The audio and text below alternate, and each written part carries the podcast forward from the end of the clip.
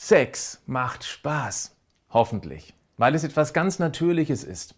Wenn es in der Partnerschaft zwischenmenschlich stimmt, man keine traumatischen Einschränkungen hat und dennoch überhaupt keine Lust auf Sex spürt, beziehungsweise es untenrum einfach nicht klappt, dann solltest du mal genauer hinschauen.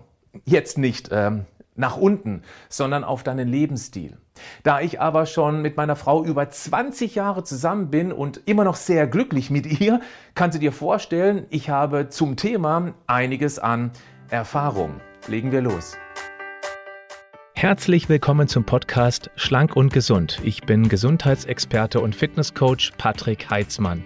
Dieser Podcast ist mir eine Herzensangelegenheit, weil ich dich unterstützen möchte, dass du noch fitter, gesünder und schlanker wirst. Schön, dass du mit dabei bist. Und bevor wir jetzt loslegen, kennst du eigentlich schon meinen Instagram- oder Facebook-Kanal? Abonniere das. Wenn dich das interessiert, ich zeige hier lustige Kurzvideos, Rezeptideen, Statements, Motivationsratschläge, auch mal mein persönliches Training und auch Privates. Nicht so privat wie das, um was es heute geht.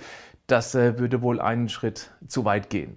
Bitte entschuldige, wenn ich jetzt davon spreche, dass es eben untenrum im Vergnügungszentrum der menschlichen Natur bei Frauen gewisse Gleiteigenschaften braucht, beim Mann eine gewisse Härte, wenn die Sexualität reibungslos funktionieren soll.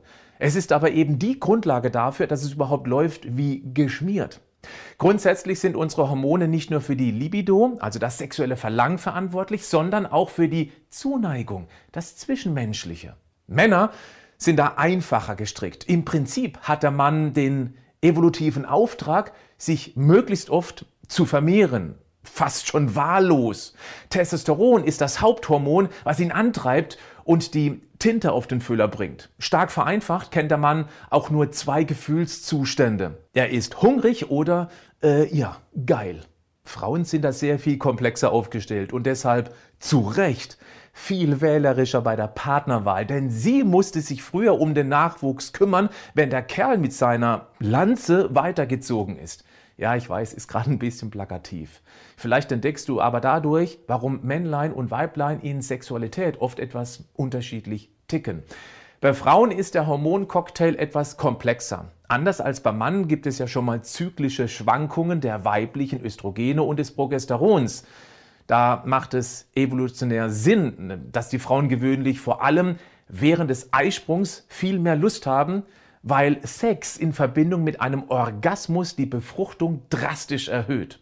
Und wer Lust auf Sex hat, hat auch eher einen, ja genau, Orgasmus. Es gibt unzählige Gründe, warum die Lust auf Sex ausbleibt. Ganz oft spielt Stress die Hauptrolle. Aber es sind eben auch körperliche Einflüsse, die wir in den Griff bekommen sollten. Darüber möchte ich heute und hier sprechen.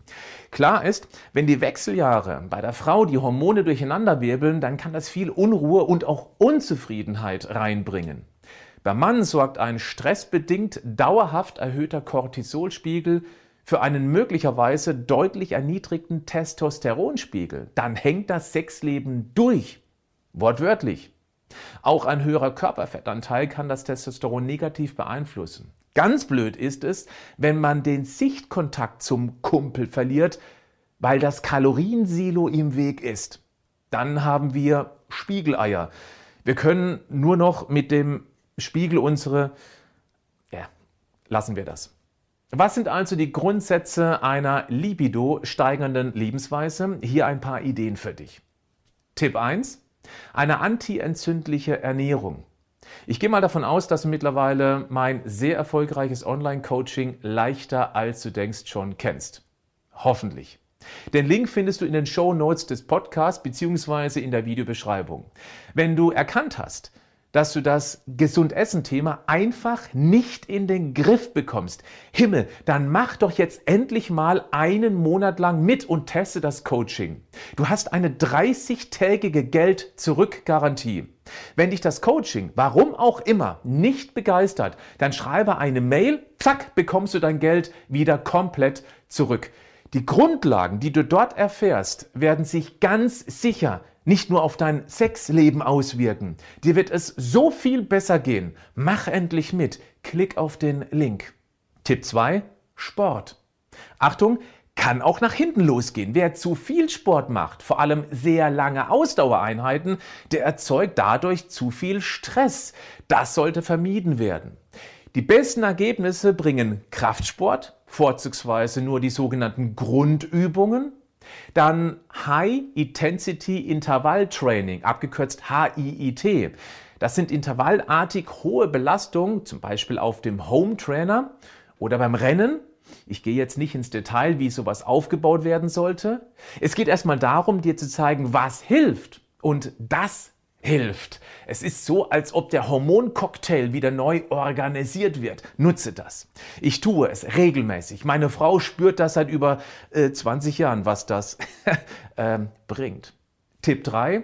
Bestimmte Nahrungsergänzungen. Omega-3 bekommen wir über die normale Ernährung nur in ausreichender Menge, wenn wir regelmäßig Fisch essen. Ansonsten keine Chance, nicht mal annähernd. Dann empfehle ich dir eine hochwertige Omega-3-Nahrungsergänzung mit einem möglichst hohen Anteil EPA und DHA. Das wirkt durchblutungsfördernd. Auch ein ganzjährig guter Vitamin D-Spiegel ist wichtig. Da habe ich schon einige Videos und Podcasts dazu gemacht. Wenn du mir folgst, ist das ganz sicher nicht an dir vorbeigegangen. Wenn du mir noch nicht folgst, Abonniere den Kanal, sonst fliegen die nächsten Themen einfach unbemerkt an dir vorbei. Und aktiviere unbedingt auch die Glocke.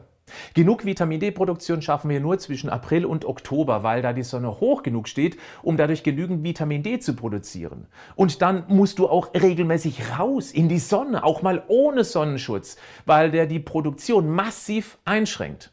Magnesium halte ich ebenfalls für sehr wichtig, weil es großen Einfluss auf über 300 Stoffwechselprozesse hat.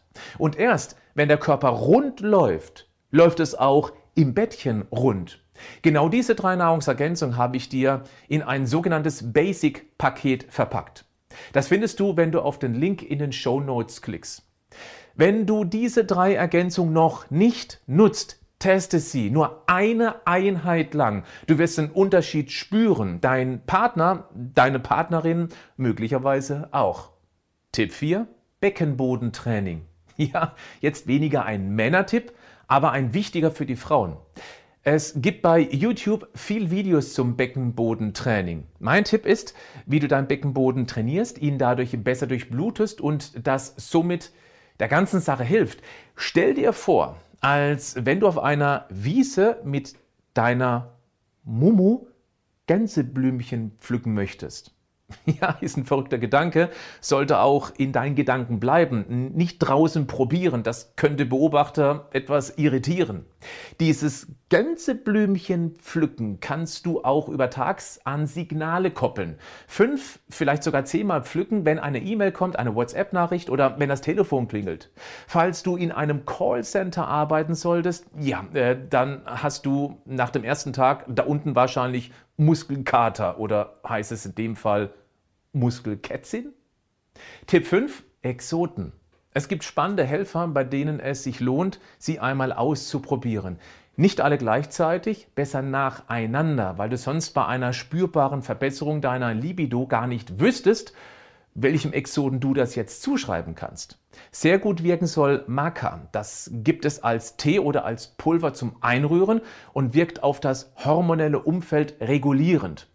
Die Jamswurzel hat eine progesteronähnliche Wirkung und kann einer leider sehr oft vorkommenden Östrogendominanz sehr gut entgegenwirken.